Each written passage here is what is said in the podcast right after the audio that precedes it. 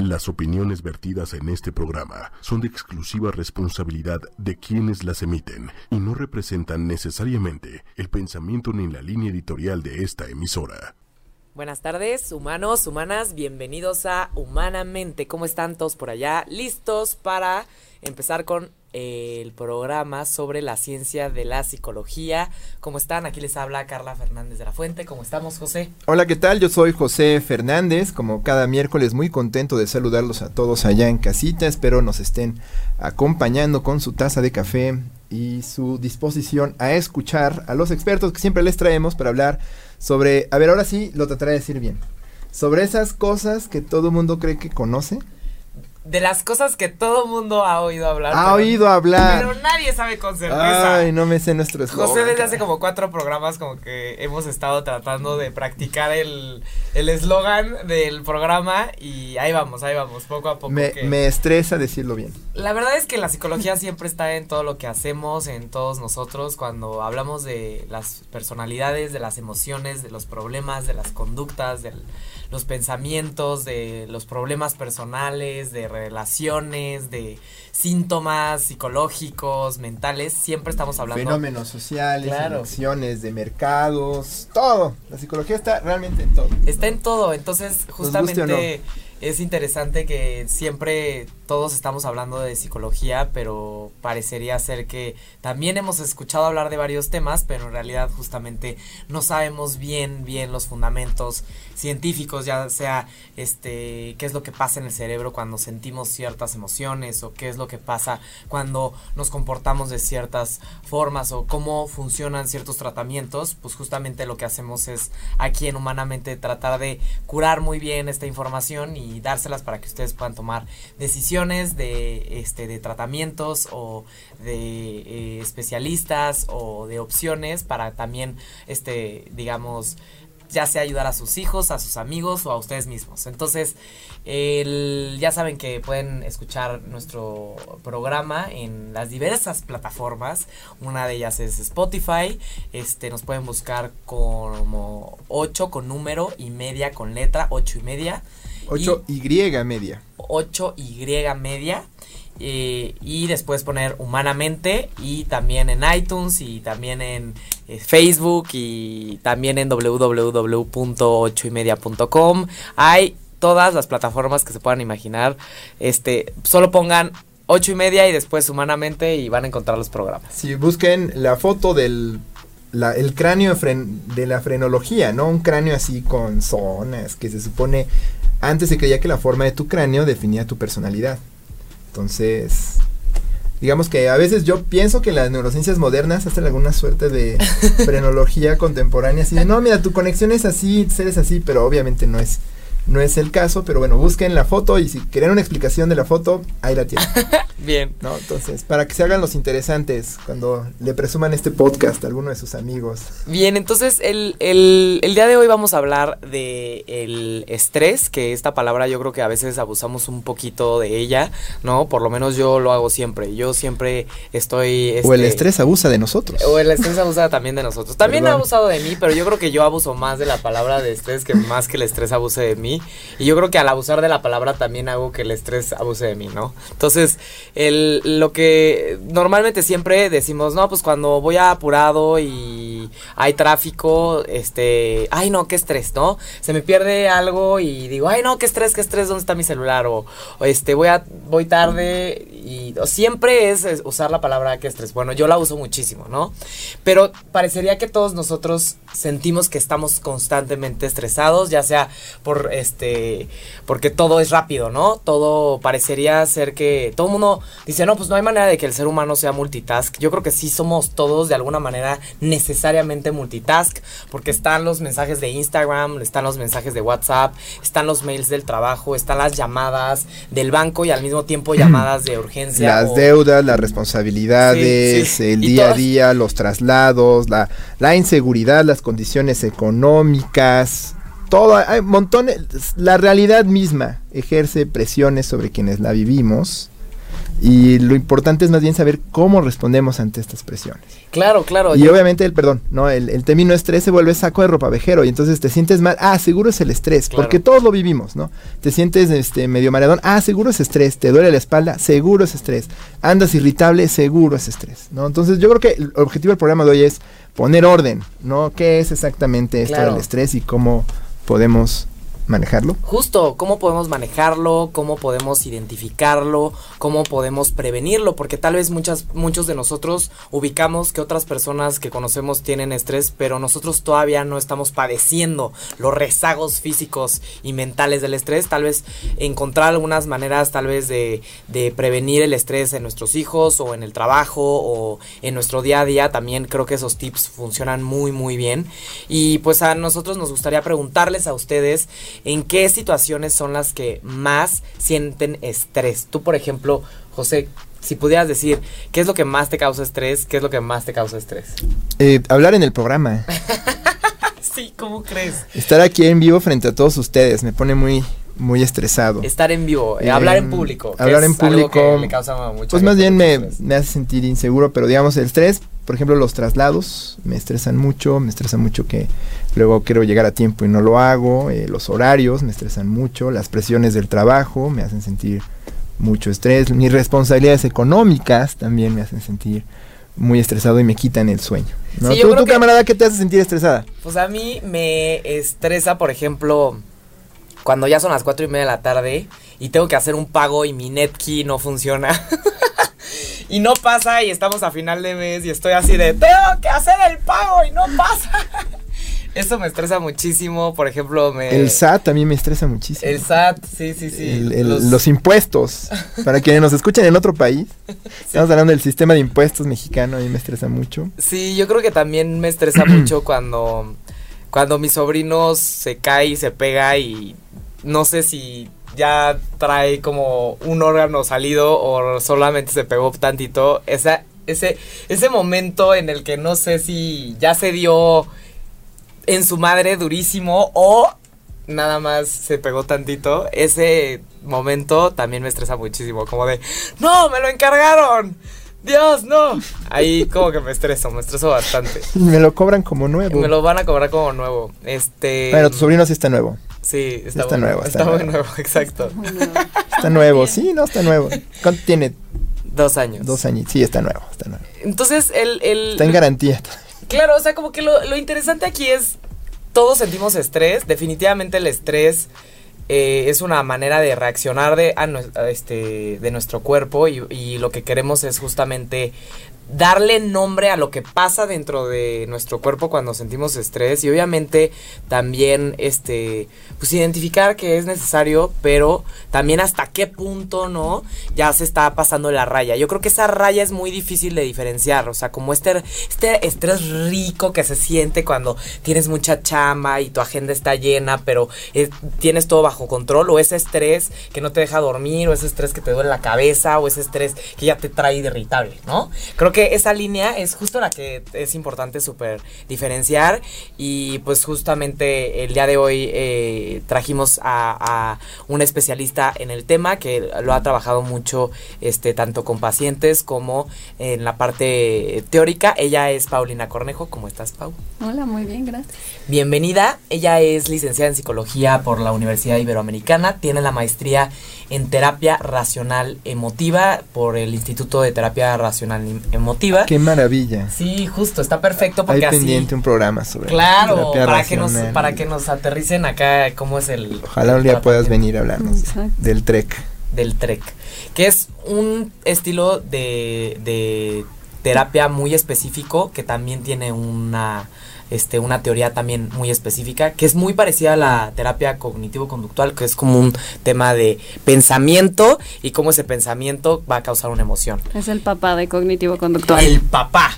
Entonces, ya, ya, ya nos puso en orden aquí. Es, va arriba del terapia. De, es el papá, es el primero. Va, Muy bien. va, antes. Va antes. Va antes. Son contemporáneos, pero empieza uno y ya después a partir de uno el otro. Bien, porque nosotros siempre alardeamos aquí de que todo siempre tiene que ser cognitivo-conductual y que cuando tengan un problema de salud mental, depresión, ansiedad, que vayan con un psicólogo cognitivo-conductual. También pueden ir con un psicólogo que sea especializado en terapia racional emotiva. Entonces, Paulina tiene también experiencia en contextos escolares y en, en la consulta clínica privada y ha trabajado en la Universidad Humanitas, Colegio Francés del Pedregal y actualmente está también trabajando eh, el Inumic. Entonces, justamente eh, lo padre aquí es que Paulina, con esta eh, maestría y esta experiencia con el tipo de pacientes que atiende, pues sí hay una manera de poder clasificar muy bien qué onda con esta emoción. Entonces, platícanos, Paulina, ¿qué pasa en nuestro cerebro cuando sentimos estrés? Nuestro cerebro tiene un sistema que está encargado como de la alerta, ¿no? Entonces, básicamente cuando nos estresamos, activamos el sistema de alerta. Sí, el sistema de alerta trabaja con el, lo que es el sistema nervioso central y el sistema nervioso autónomo. El sistema nervioso central se va a encargar más de la parte cognitiva, o sea, como de identificar un estímulo estresor, identificarlo como estresor y ya después el sistema nervioso autónomo de todas las respuestas que se van dando en nuestro cuerpo. ¿Qué va pasando? Hay como tres fases del estrés. ¿No? Entonces, en la primera fase vamos a producir más como una hormona que se llama, bueno, es neurotransmisor, de hecho, la noradrenalina. Esa la producimos a partir de lo que es directamente el sistema nervioso central. Es la primera activación, es la activación rápida, es la respuesta que incluso nos da mayor concentración, mayor atención, mayor eficacia en nuestra memoria. Es ese piquete en el que nos sentimos como activados. Y siempre es ante una situación que se percibe como amenazante. Como amenazante, como distinta, una situación a la que nos tenemos que adaptar. Hay un cambio abrupto, puede que se perciba como una amenaza tal cual o como algo a lo que me tengo que ajustar ah, en el ambiente. Sí, entonces, que no necesariamente tiene que ser algo negativo o algo malo, tal vez es un cambio, ¿no? Entonces, entonces, algo que me tengo que ajustar, hacia eso me activo. Entonces empieza esta fase con la noradrenalina, pero esta es muy corta. Entonces le pide ayuda a lo que son las suprarrenales. Las suprarrenales empiezan a activar y ahora sí producen lo que es la adrenalina, lo que ya todos conocemos como la primera hormona estresora. ¿Sí? Esta se produce en lo que es la médula de las suprarrenales. Entonces empezamos a producir adrenalina que va más o menos similar a lo de la noradrenalina, pero la activación ya es un nivel un poquito más abajo. Ok, o sea, la noradrenalina es la tenaz. Es la tenaz, así, top donde voy a estar completamente eficaz. Cuando hablas de las suprarrenales, la médula son como las secciones un poquito más primitivas del... Las suprarrenales, literalmente riñones, arriba del riñón tenemos lo que son las glándulas suprarrenales y ahí vamos a producir las siguientes hormonas estresoras. O sea, el cerebro... Ah, por eso dice lo de la bilis, ¿no? Ajá, el cerebro... Que viene de ahí.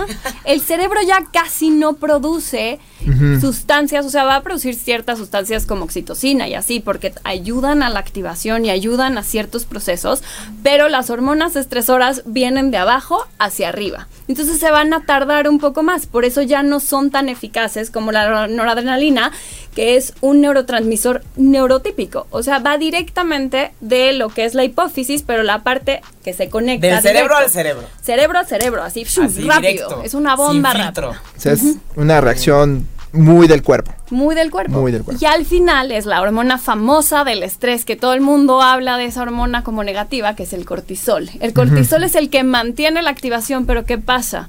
Ya empieza a desactivar las funciones cognitivas. Es el que se puede prolongar, el que se puede mantener por más tiempo en la activación como esto de todavía no me adapto, todavía no encuentro cómo adaptarme, pero a nivel cognitivo ya empieza a tener cierta afectación porque es entras en un estado de supervivencia ya no es un estado que permite tanta concentración y tanta prevención del ambiente. Es como, sigo corriendo, o sea, no sé qué voy a hacer, pero yo sigo corriendo hasta que me encuentre en un lugar seguro. Ok, entonces el cortisol, digamos, es lo que ya nos está haciendo daño. El cortisol, cuando se mantiene. El cortisol ya es como más, ya medio, menos eficaz en nuestro cerebro. Ok, entonces, por ejemplo, así como me ves, este, o así ya, o así como vemos a José ahorita que dice que le estresa este el hablar a, a hecho que me señales ya me pone en estado de alerta. vamos a ver a José y yo estoy aquí en estado de alerta. Bueno, imagínate que no. Mi suprarrenal. Imagínate que no dijimos José.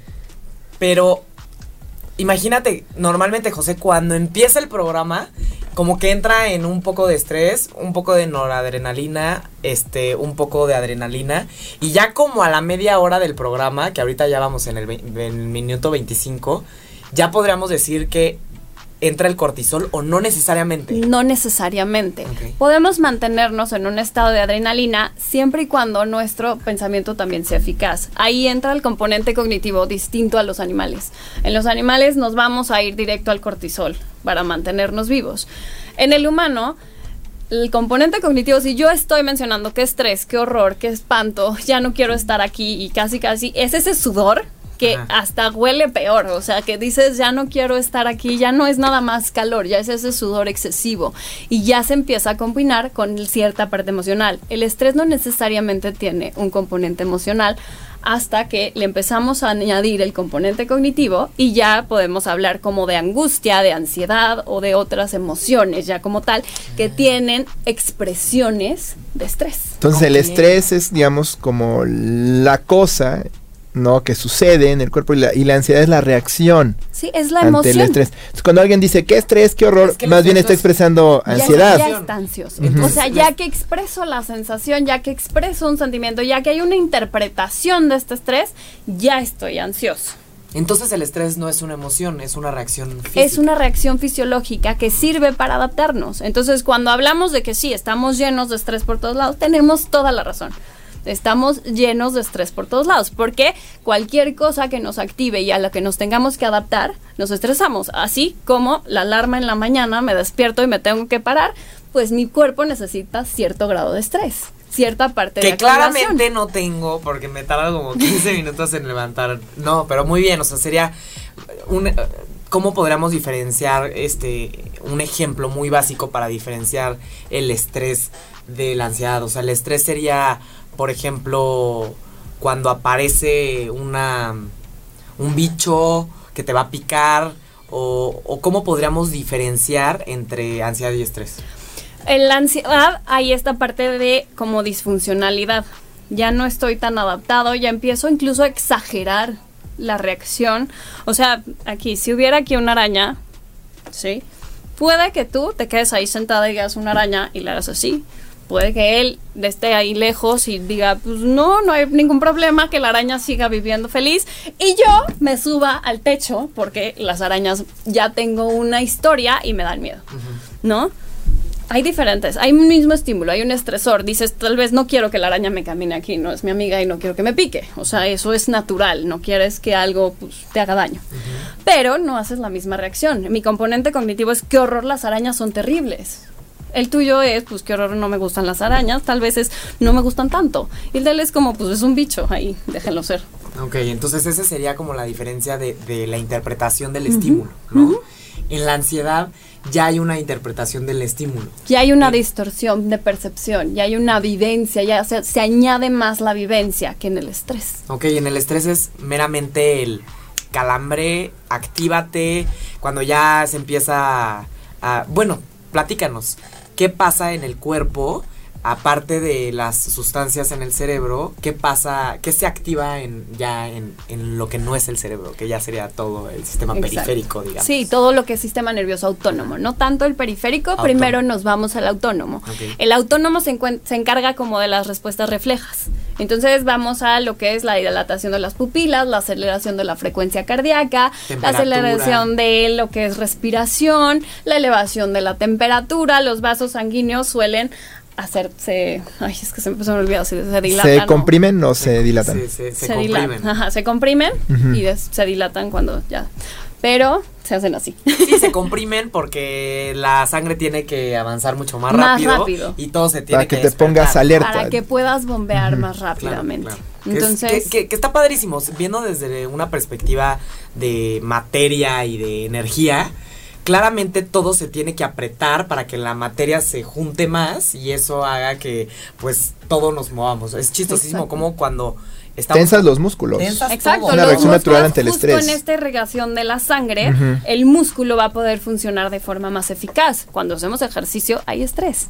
Claro. O sea, porque necesito, no es lo mismo cargar una pesa en mi relajación y tratarla de levantar, a estresar el cuerpo, pedirle irrigación, decirle el músculo necesita más oxigenación y levanto. Y en el es, eso es una respuesta de estrés. Es muy bonito. Yo, yo creo que si vamos para entender un poquito mejor el estrés, me gusta cuando tratas de traducir la palabra estrés, porque es una palabra en inglés, al final, estrés. Cuando tú traduces estrés en otros contextos, es, este énfasis. Cuando tú, bueno, en inglés es stress on something es como enfatizar algo. Entonces a mí me, gusta pensar que la reacción de estrés es como poner, poner énfasis en algo que está pasando, ¿no? Y poner el cuerpo en estado de alerta ante lo que está pasando. ¿No? Si tratando de entender lo que dicen, la ansiedad es cuando ya tú interpretas todo eso y entonces hay una alteración, hay todas estas cosas. Pienso, por ejemplo, en el caso de la gente con estrés postraumático. Son respuestas ante estresores muy violentos y constantes. Me imagino que cambia el sistema de alerta y respuesta al estrés de las personas. Y ahí el sistema de memoria juega una función importante, porque ¿qué haces? Normalmente se activa cierta parte de atención y memoria en la primera fase, pero después la memoria pasa a segundo plano, o sea, como a segundo plano. ¿Por qué? Porque no es tan necesario tenerme que acordar de todo, porque necesito sobrevivir. Ahí sí es un estímulo amenazante. Entonces estoy como en esta parte de necesito sobrevivir. Entonces la memoria como que se va inhibiendo un poco. Y el cerebro y los pensamientos. Los famosos bloqueos. Y almaceno, pero sí lo que sí almaceno es a nivel sensorial, porque la memoria se va a distribuir en dos. Entonces, hay una parte que sí se guarda en el famoso hipocampo, pero hay otra parte que se va a guardar más en lo que son ganglios basales. Los ganglios basales son la memoria motora y la memoria sensitiva. Y digo, se van a otras partes del cerebro. Y pero el, hipocampo es el cassette, literal. El hipocampo la memoria RAM. El hipocampo tiene más como, pero esta parte como más conceptual. Los ganglios basales son más motriz y sensorial también se van a otros lóbulos cerebrales, o sea, se van desde al occipital y así para ser interpretados. Entonces ahí sí puedo almacenar porque es mucho más primitivo. Me voy a cerebros mucho más primitivos. Entonces ahí sí almaceno. Entonces en estrés postraumático tengo cierta parte de recuerdo. Conceptual es muy poco, pero sensorial es muy intenso. Entonces lo sensorial me trae a lo poco conceptual. A ver, es que no hemos explicado qué es estrés postraumático. Entonces, a ver, estamos ahorita hablando del estrés. El estrés postraumático es un trastorno este, de ansiedad. completamente diferente al, estrés que estamos mencionando, que sería la, la digamos, el, el trastorno, una serie de síntomas que surgen a partir de un evento traumático, la, eh, presenciar una muerte o tener, este, percibir mucha violencia de manera crónica. Todo esto puede llegar a causar estrés postraumático, que son... son pesadillas recurrentes, este, que de pronto sientes que estás en el lugar donde estabas antes, ganas de llorar todo el como flashbacks, se mantiene más o menos por un periodo de seis meses y además característica de cualquier trastorno es que hay una disfuncionalidad a nivel familiar, laboral, social.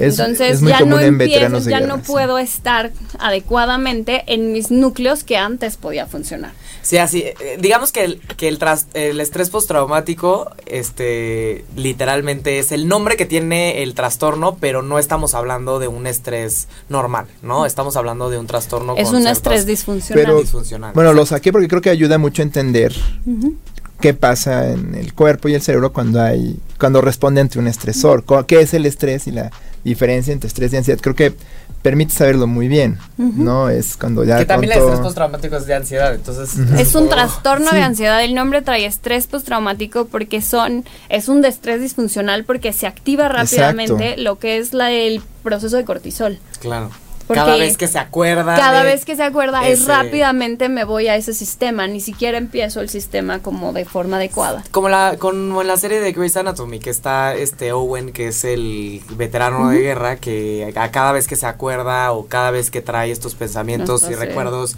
recurrentes de sus experiencias en la guerra, en ese momento hasta suelta golpes, tiene como reacciones muy impulsivas y no las puede controlar, porque parecería que todo este sistema autónomo que tú dices, que es el que no controlamos, sale al quite y el cuate no está ni pensando ni controlando lo que está pasando. Se inhibe cognición, hay una regla, mayor emoción, menor cognición. Entonces, cuando la emoción es tan intensa, es poco probable que yo esté pensando y procesando de forma adecuada lo que me está pasando. Entonces, si decimos que somos muy emocionales, quiere decir que no somos muy pensantes. Pues eres pensante, pero cuando estás con la emocionalidad intensa, ¿qué está pasando?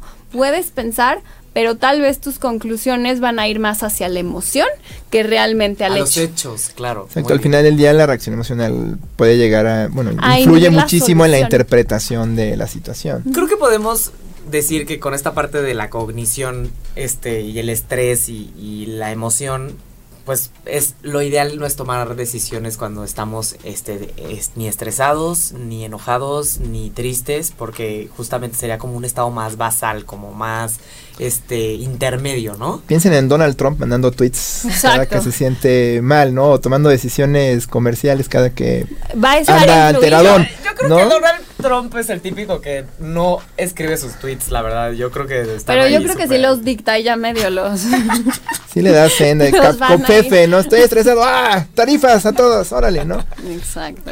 Pero sí, o sea, al final la emoción va a ser como los, los lentes que me van a influir en, lo que estoy viendo. Claro, bien.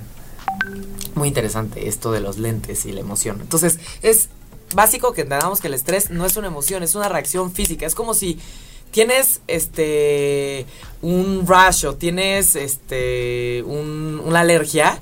¡Ay! Esa alergia es una emoción, ¿no? Pues claramente todo el mundo sabe que no es una emoción porque es algo que sale en la piel, pero... Es un reflejo, ¿no? Es, exacto. Es como un reflejo, ¿no? O sea, el estrés, ajá, exacto, como un reflejo justo, ¿no? Como cuando alguien, este, cuando te quemas, ¿no? Parecería ser que es algo parecido, pero del, del alerta, ¿no? Ahora, hace un momento mencionabas, todos necesitamos ciertos estresores. Exacto. Hay niveles positivos, normales como de estrés. se diferencian dos nombres de estrés. O sea, hay uno que es eustrés y otro que es distrés. El eustrés es esta activación que nos va a permitir hasta estar, estar como más en contacto con el mundo, pues estar como más alerta, estar más activos, incluso poder resolver más fácilmente. De hecho, cuando estamos en eustrés, nuestros este, vasos sanguíneos, ah, o sea, sí se contraen, pero se contraen menos y de repente se dilatan, aunque el flujo de sangre y la activación se... se o sea, es como una estira y afloja. Exacto. Estira, como que aprieta y deja de apretar. O sea, sí, como que va funcionando, o sea, en homeostasis va permitiendo más la homeostasis. Entonces, pero tiene que ver con componentes también de que no estés alimentando, así necesito más estrés, ¿no?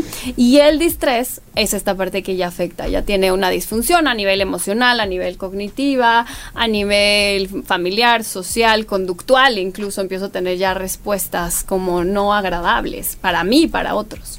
Ya me aleja de lo que quiero, de mis objetivos, ya así va siendo este distrés. Y las, las venas están apretadas, apretadas. Apretadas, o sea, ya es... Te inundas Necesito sangre todo el tiempo.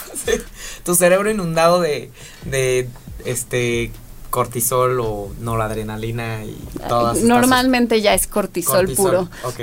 ya es el cortisol, ya se mantiene. De hecho, el distrés ya es el que se mantiene. Y cuando ya llevo mucho tiempo, o sea, un tiempo prolongado en estrés por un evento, ya no estoy produciendo casi noradrenalina y adrenalina, ya básicamente produzo cortisol, y corticoides, o sea, ya no estoy produciendo casi ninguna otra hormona que me ayude.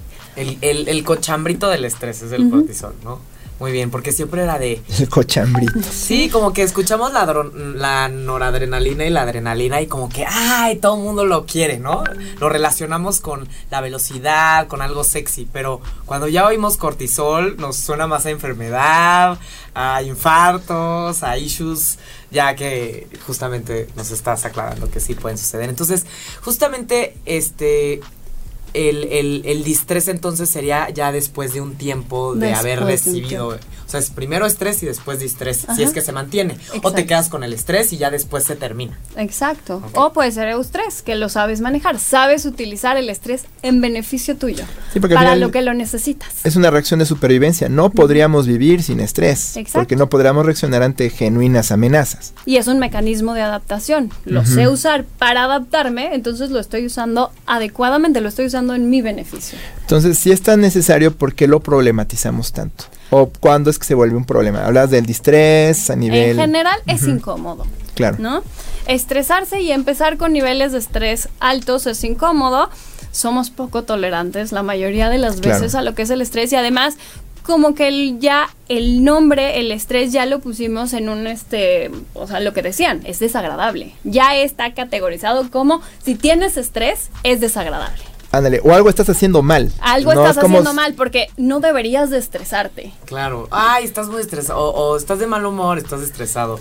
Pero soy adicto a la adrenalina. Y tú, mm, ok.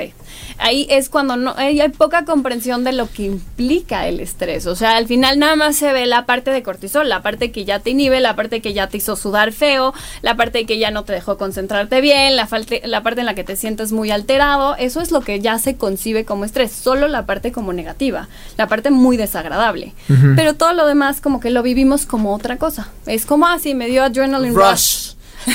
y ya. Las dos rush, sí, sí, sí, que es como ya el rush que sigue siendo estrés. Por ejemplo, yo, yo siempre lo he platicado con José, que la verdad he trabajado con José desde hace ya muchos años. Van a ser como siete años. Sí, ya bastantes añitos.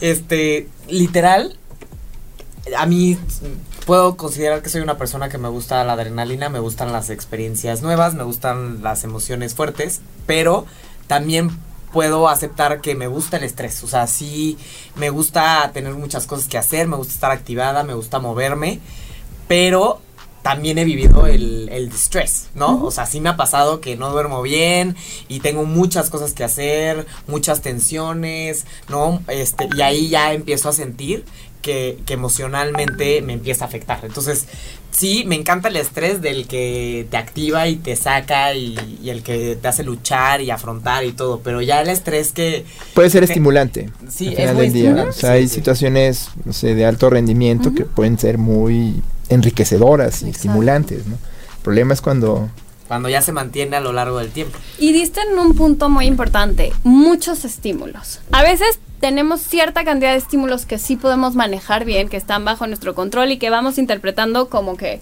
podemos con esto. Nos agregan uno más y ya no, ya es demasiado. Muchos estímulos facilitan el distrés. Claro. Si yo quiero resolver muchos estímulos al mismo tiempo, facilito la que se presente un distrés, porque tal vez aparece un estímulo que yo no veía y ya tenía, no sé, puedo con 10, ya tengo 11.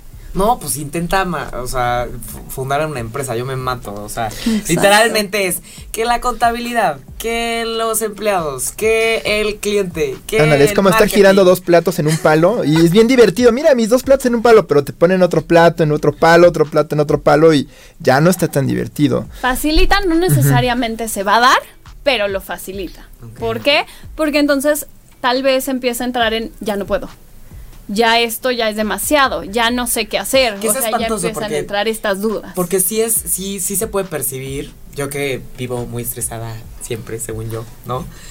Es difícil percibir el, el o sea, cuando ya sientes que no estás en control de todos los estímulos, sí te sientes como que te está sobrepasando, ¿no? Entonces, ya que estás este, iniciando con, estos factores que influyen en el distrés, que es esta parte este, ya que nos puede causar este, problemas de salud, ¿qué otro tipo de, de, variables pueden afectar en que ya te esté dando distrés y estés con mucho cortisol? Puede ser desde el lugar donde vives o sea, puede ser desde factores tan extensos como que están muy fuera de tu control como México. Ay, claro. el solo hecho de vivir en la Ciudad de México. El solo hecho ya es un estresor continuo. Entonces ya tienes suficiente carga ahí como de, bueno, pues ya, pero tal vez lo aprendes a integrar en tu parte cognitiva. ¿Qué pasa? También puede ser que tú mismo ya tengas ciertas características como de autoexigencia demasiado intensas, entonces ahí le empiezas a meter como tengo que hacer esto, tengo que hacer lo otro. O sea, hay estresores que van a nivel interno. Como más de personalidad, tal vez esta hay necesidad de, de, que todo esté en orden, una sobreexigencia de tu desempeño tal vez, ¿no? Que ya viene mucho de la educación con tus padres o, históricos, o sea, pero a nivel individual. O sea, los factores históricos a nivel individual, claro que van a influir. O sea, no es lo mismo a alguien que le dijeron, no, no pasa nada, mientras lo logres a la mitad, esto es suficiente. Así. Y a alguien que le dijeron, siempre quiero 10, ¿eh? Un 9.5 está mal. Todo tiene que ser de esta forma, con estos lineamientos, si no, está terrible. Entonces, o si no llegas aquí, todo el tiempo entonces no es suficiente. O sea, sí, ya hice todo esto. No, pero no estás casada. Entonces, no, no he logrado la vida. Entonces ahí aumenta el nivel cognitivo. O sea, y es Maldita sociedad que nos presiona en todos los aspectos. Eso va agregando y eso va facilitando. Entonces vivimos en una sociedad, claro, que es muy demandante. Claro. Entonces facilita el distrés. Por eso lo tenemos también en una concepción negativa. Yo digo que agarremos un vuelo y nos vayamos a España todos un rato para desconectarnos de los estresores. Bueno, que la economía en España no está muy bien. Exacto. Yo ya me estresaría. ahí ya no, pero sí un rato ahí en las Islas Canarias, ¿no? Donde parece que todos la llevan muy leve, estará padrísimo. Nos distribuimos para no estar todos juntos y que no promovamos. sí. A ver, entonces la parte social, las exigencias sociales que, que en nuestra cultura todo el mundo está viendo qué le pasa al otro y todo el mundo está como muy al pendiente de lo que pasa en las vidas de los demás, ¿no? Por ejemplo, el teléfono celular. El teléfono celular es un estresor continúa a menos de que lo sepas tú delimitar. El otro día me decían, o sea, estaba como en una conferencia y escuchaba como, ah, la gente ya está acostumbrada a que si le te mandan un WhatsApp le tienes que contestar inmediatamente aunque sea fuera de horario laboral eso van siendo estresores. Hasta tu mismo puesto, tu mismo trabajo, las necesidades que va teniendo van agregándote o quitándote estrés. O sea, si le puedes poner un límite o no. Claro. Pasa. O sea, cuando la gente pregunta en redes sociales, luego es como inmediatamente así, contéstame. El WhatsApp mismo va haciendo que la gente hasta el correo lo viva como un WhatsApp. O el, la mismo, el mismo sistema de notificaciones del celular, que todo el tiempo te está avisando de cosas que están sucediendo, aunque no sean importantes, el solo hecho que vibre, suene la luz, salga el letrero, sí es un estresor adicional. Las llamadas constantes de los bancos. Y si son de, y si son de esos que tiene la notificación y brilla el flash, por favor, yo creo que eso es lo más estresante que puede haber. Quítelo. Es estresante hasta para el de al lado, literal. O sea, quiten eso, ¿no? No, puedes ni ver. yo creo que es importante estar conscientes de. Y, lo ilustra muy bonito. Estás en una sala. hay varios teléfonos puestos sobre la mesa. Como quienes nos ven, pues van a ver que hay varios teléfonos aquí en la. bueno, hay uno, ¿no? Hay uno. Tuyo no está, mío no está. Bueno, hay teléfonos en la mesa. Nos pasa mucho en la oficina. Vibra un teléfono y todo el mundo como que voltea, reacciona físicamente porque pues hay un estresor, hay un y todo el mundo pues tiene que estar seguro que no es tu celular, ¿no? Entonces Sí, y ya no es solo el celular, porque benditos relojes y entonces ya no solo checas el celular, checas el reloj y luego el celular. Ándale. Vibra y aunque sepas que no es el tuyo, checas el tuyo por si te pierdes algo, ¿no? Como que no me logro todavía adaptar a este rollo de, de voltear y ver a la persona que voltea a ver la muñeca, como que dices, ¿qué hubo? te estoy hablando, volteame a ver y no y obviamente no está viendo la hora, está viendo pues, todos los mensajes, mails y todo. Por supuesto, y es algo, es algo nuevo. Estamos agregando más información sin agregarnos herramientas para poder controlar eso. Porque tal vez sí podríamos manejar los 11 estresores. Pero nadie, o sea, y no nos hemos detenido a pensar cómo. Con un Monday. no, eso Asana. Asana. Hay algunas, algunas recordatorios de Google Evernote. hay algunas estrategias muy buenas para gestionar, pero también hay que autogestionarse, ¿no? O sea, desde este tus horarios, desde tus hábitos, ¿no? Creo que pues sería este bueno que nos platicaras de qué manera ya ya mencionas, ¿no? Como este par del control del celular. ¿Qué tips muy específicos nos podrías recomendar para que eh, un adulto no se sienta todo el tiempo con este cortisol y este estrés. ¿Cómo podríamos manejar mejor el estrés? Una es, se nos olvidan los básicos. La alimentación, el movimiento, el sueño, se nos van olvidando. O sea, vamos agregando en estos estresores y ah, dejamos los básicos porque esos se van a solucionar solos. Ahí vienen que los básicos por algo son básicos. Entonces, primero vamos concentrándonos en eso. No es que tengamos que tener la alimentación perfecta con la dieta ideal para ser super fit y tener un cuerpazo. No ese es el objetivo. Si no, ya valimos todos, porque... Comer se vuelve un estresor adicional. Exacto, exacto, ya lo estamos añadiendo. Sino más bien el poder tomarse tiempos para alimentarnos. Es pon un horario y es, ok, no puedo tomarme dos horas para comer, pero sí puedo tener 15 minutos para hacer un pequeño lunch, una pequeña pausa. Lo puedo distribuir por más momentos y solo concentrarme en esos 10 minutos o en esos 5 minutos que me como unas nueces, en comerme las nueces. El hacer ejercicio, no tengo que hacer dos horas de gimnasio, no tengo que salir a correr, no tengo que ser maratonista, no tengo que nadar, no. Pero 10 minutos salir a caminar. Claro. O sea, agregarlo en nuestra cotidianidad. Hasta el simple hecho de decir, me paro de mi lugar, si estoy en una oficina, me estiro un poco, voy a caminar, me paro, voy por café y regreso. Sí, por ejemplo, aquellas personas que deciden eh, todos los días comer en su oficina, en el lugar en donde trabajan, es como, es tan importante esa levanta. Y esas personas no se acuerdan de cuando fueron godines o qué, ya sabes, es como, cuando eras godín, bueno, yo, era, yo fui godín, estabas contando las horas para salir a las 2 de la tarde en punto, para salirte del edificio horroroso en el que trabajabas, ¿no? Y justamente, aunque trabajas en un lugar bonito, sí vale la pena caminar, despejarte, ver el aire libre, ¿no? Diez minutos, o sea, si de verdad no tienes tanto tiempo, piénsalo en tiempos accesibles, o sea, es plantearte un tiempo posible. Cuando tú dices, sí quiero, mi meta son dos horas, está padrísimo, trata de llegar ahí. Pero ¿cuál es el mínimo indispensable para sí tomarte una pausa, sí tomarte un break y sí intentar hacer, o sea, lo que nos recomiendan básicamente los doctores y todo es pues mínimo trata de comer tres veces al día. Claro. O sea, mínimo trata de moverte, sí media hora, pero media hora no tiene que ser seguida. Ok.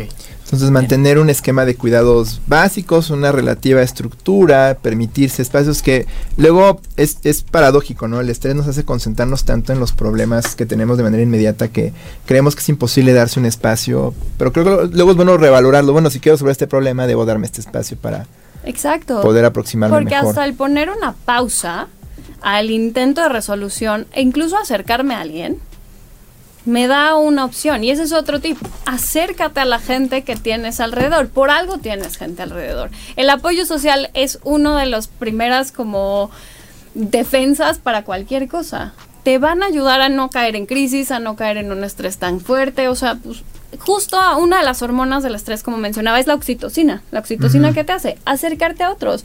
el mismo cuerpo la produce, pero al producir tanto cortisol la ignoramos. Claro. Sí, yo, yo siempre digo que el, el, el, conectar con el otro y el comunicarte con el otro no es un commodity. O sea, es algo que tienes que hacer así como si comieras. Y creo que no nos los enseñan como un must. O sea, todo el mundo sabe que hay que hacer ejercicio, aunque no lo hagas. Todo el mundo sabe que hay que comer, aunque no lo hagas. Pero nadie sabe que tiene que comunicarse con nosotros, se tiene que acercar, tiene que interactuar. Porque si no, como que empiezas a perder la perspectiva de tus propios problemas, ¿no? De hecho, pedir ayuda, ¿qué es? Eres un débil. Porque tú no lo pudiste resolver solo. Y es como, a ver, no, nadie lo puede resolver solo o sea, piensa en grandes personajes, tienen un equipo con quien resuelven. Si no, no lo resuelven.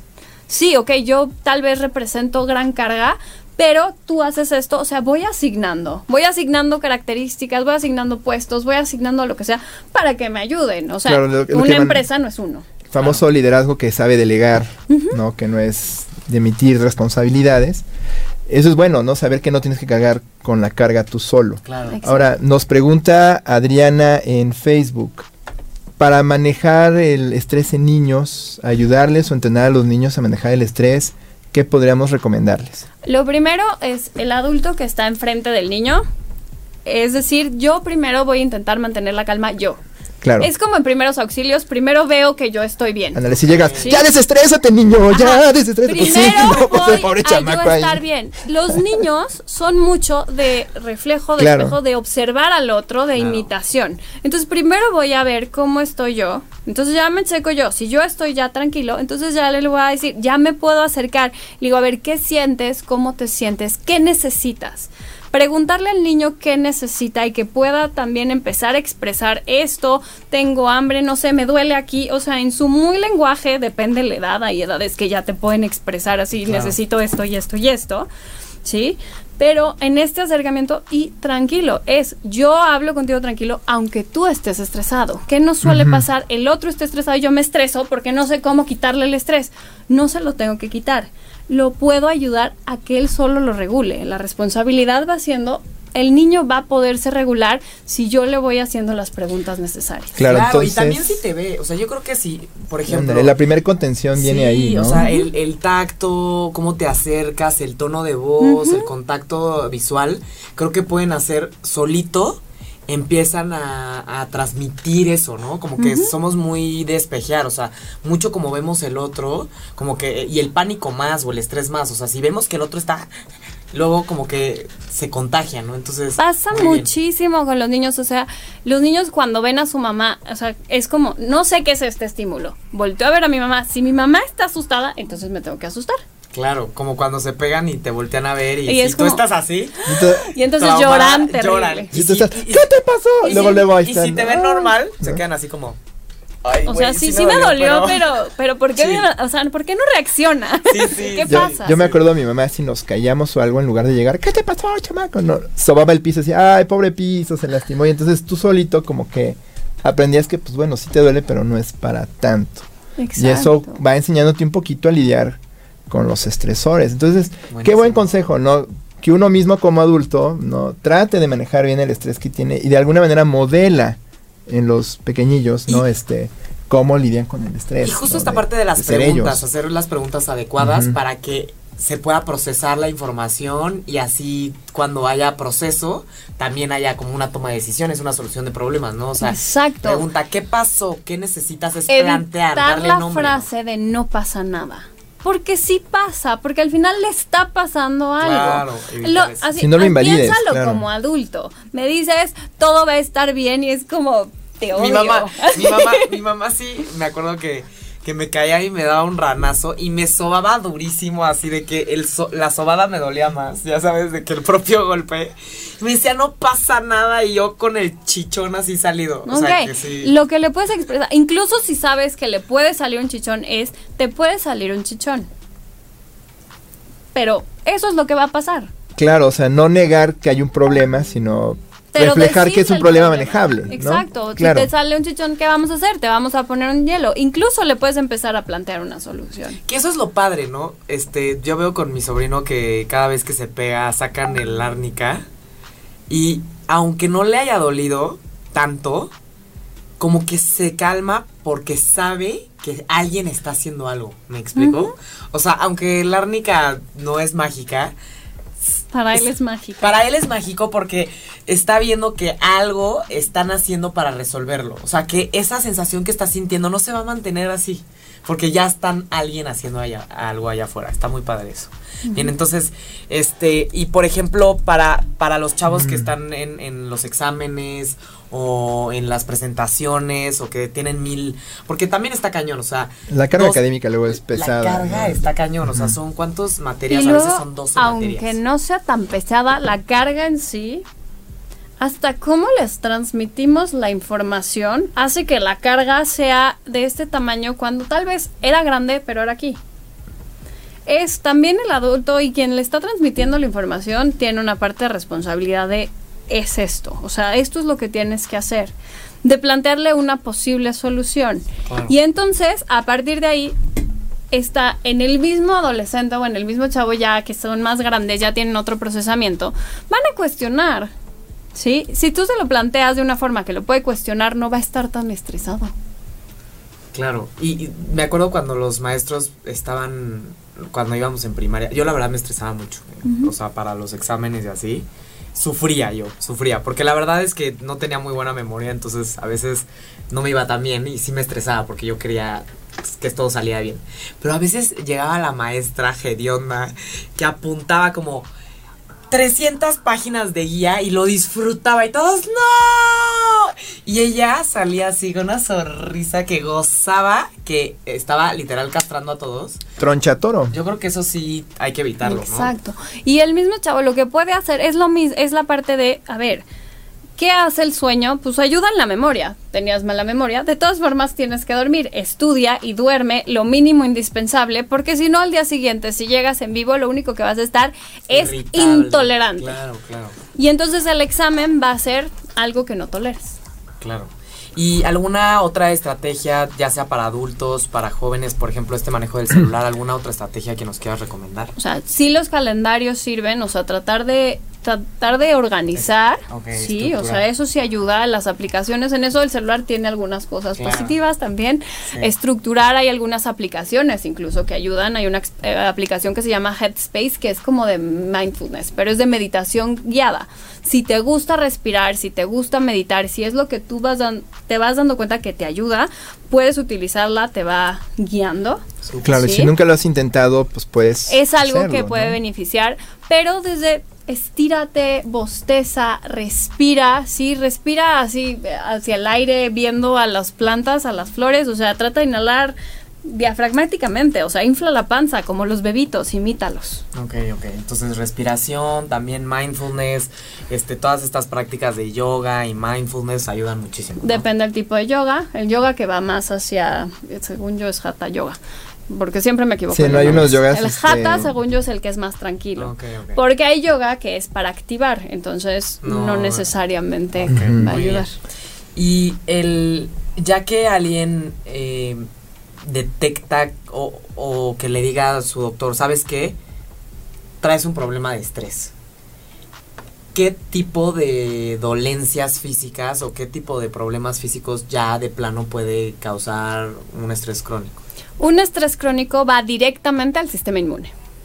Entonces, directamente te va a poner más susceptible a las enfermedades en general. Entonces, si tenías, estás cercano a una infección o es época de infecciones, pues eres más probable que te dé hasta un, desde una gripa hasta algo más complejo o una diarrea, porque son, los virus son los primeros que se van a acercar, ¿sí? Las bacterias también, pero los virus son los que así aprovechan el momento del sistema inmune bajo.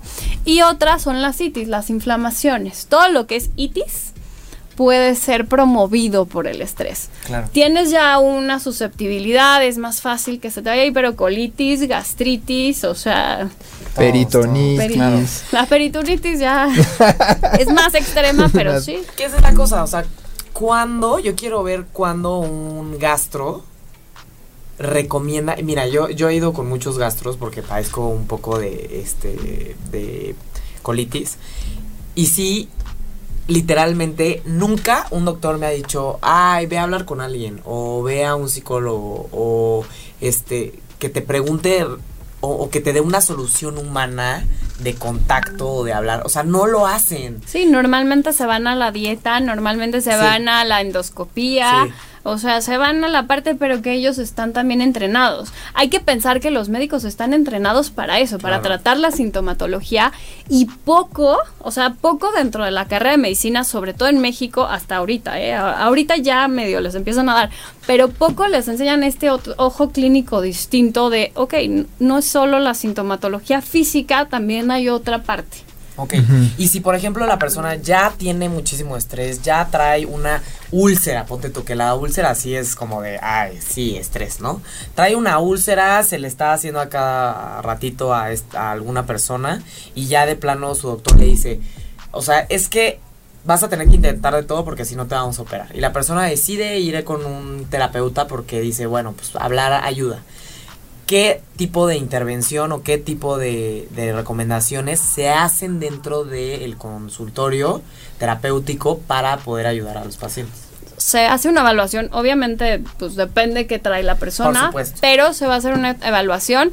Se evalúa una, primero si hay un estado de crisis, porque primero nos enfocamos en la crisis. O sea, si hay una crisis, eso es lo primero que se tiene que quitar, porque si no, no va a dejar que la persona pueda resolver Tu reacción de estrés es entendible y natural. Exacto. Entonces, si hay un estado de crisis, me voy hacia ahí, voy a tratar de hacer todo lo que es intervención en crisis desde un acercamiento, desde solo escuchar para entender, entender las soluciones que he intentado. O sea, preguntarle todo alrededor de, a ver, ¿qué has intentado tú antes de empezar con una técnica? ¿Sí? Ya después las técnicas van desde lo conductual hasta lo cognitivo. Siempre se empieza con lo conductual. Vamos a evaluar desde los hábitos, desde lo más básico hasta lo más complejo. Ok, muy bien. Y ya en lo cognitivo, pues sí se va a buscar como una reestructuración cognitiva, a ver si cambia tu pensamiento para que te beneficie. Muy bien, entonces sería como esta parte del ya más específico, trabajar las percepciones, cómo interpretas tus problemas, cómo interpretas tu día a día para que tu día a día sea más tranquilo, ¿no? Exacto. Eh, ya estamos llegando al final del programa.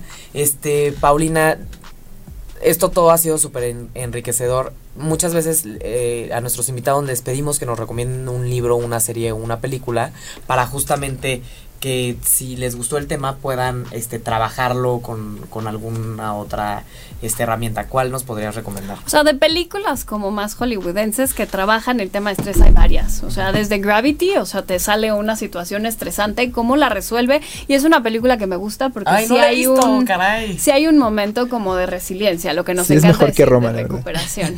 Roma también tiene, Roma también tiene la, resiliencia bastante bastante fuerte y bastante, o sea, al final la persona aprende herramientas. Entonces son películas como que podemos irnos identificando con el personaje que dice cosas más especializadas. Hay un video que me encanta que se llama, Kelly McGonigal creo que es la, autora, pero se llama How to Make Stress Your Friend. Es cómo hacer que el estrés sea mi amigo. Y te va explicando toda esta parte de el estrés no necesariamente es malo. Bien, bien, que eh, tiene mucho estigma, ¿no? Ajá. Este, todo el mundo lo ves estresado y en lugar de decir, este, bien, se está moviendo, está actuando, como que ya, oye, ya bájale a tu rollo, ¿no? A ver, estoy sano, este, estoy funcionando bien, me gusta estar un poco acelerado, ¿no? Y, si ves que la persona está solucionando y está afrontando bien y físicamente se encuentra bien, Exacto. no está mal. No, está mal, no lo tenemos que eliminar.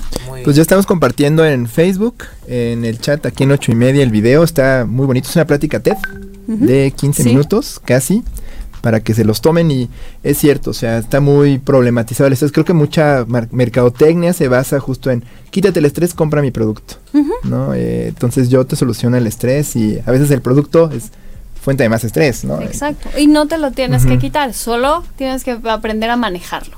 Muy bien, y entonces... Eh, si alguien quisiera localizarte, quisiera o te buscara tus servicios como atención clínica o quisiera más eh, saber más del tema, ¿dónde pueden encontrarte? ¿Cómo podrán localizarte? Me pueden, o sea, para mí, o sea, no estoy tanto en redes, tengo, estoy en una página que se llama Grupo Salud Plus. Esa página sale, salgo yo, sale mi contacto y además me pueden contactar a mí directamente a mi correo o a mi celular, que si quieren. Este, ¿cuál es tu correo? Es pau punto cornejo b arroba gmail.com Cornejo B grande, ¿no? Ajá. Arroba gmail.com. Muy bien. ¿Y algún teléfono? Sí, 5532. Ajá. 20. 55 32 20. 24. Sí. 22. 22. Muy bien. Entonces lo estamos publicando aquí en Facebook para que la localicen si les interesa. Bien, entonces muchísimas gracias, muchísimas gracias Paulina por todo este aprendizaje. La verdad es que sí para nada yo tenía una idea de que había un proceso específico químico que empezaba con noradrenalina y después adrenalina y luego cortisol, toda esta parte con los niños aprendimos muchísimo. Espero que todos los que hayan este, estado el día de hoy con nosotros también hayan aprendido mucho. Sí, pues, saludos a Adriana, Daniel, Maffer, Perla y Martín que se conectaron y nos mandaron sus saludos y sus preguntas. Bien, pues eh, Paulina, no sé si tengas un comentario final. Estuvo muy interesante y también es bueno compartir las experiencias y eso úsenlo a su favor. Muy bien. Entonces, antes que decirles a nuestros amigos en casa que no se estresen, más bien hay que decirles, pues maneja mejor tu estrés. Hay que aprender a vivir con el estrés y manejar. Vive bien con tu estrés. Exacto. Ok, perfecto. pues nos vemos el próximo miércoles a las 6 de la tarde. Muchas gracias a todos. Nos vemos. Cuídense. Chao. Buena semana. Bye.